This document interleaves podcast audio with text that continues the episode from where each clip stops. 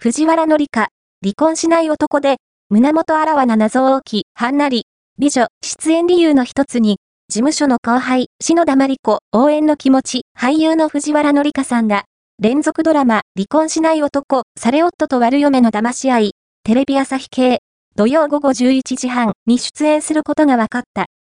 物語の後半から、主人公の渡る伊藤敦さんのマンションの隣室に引っ越してくる謎多き美女、竹場直美役で登場する。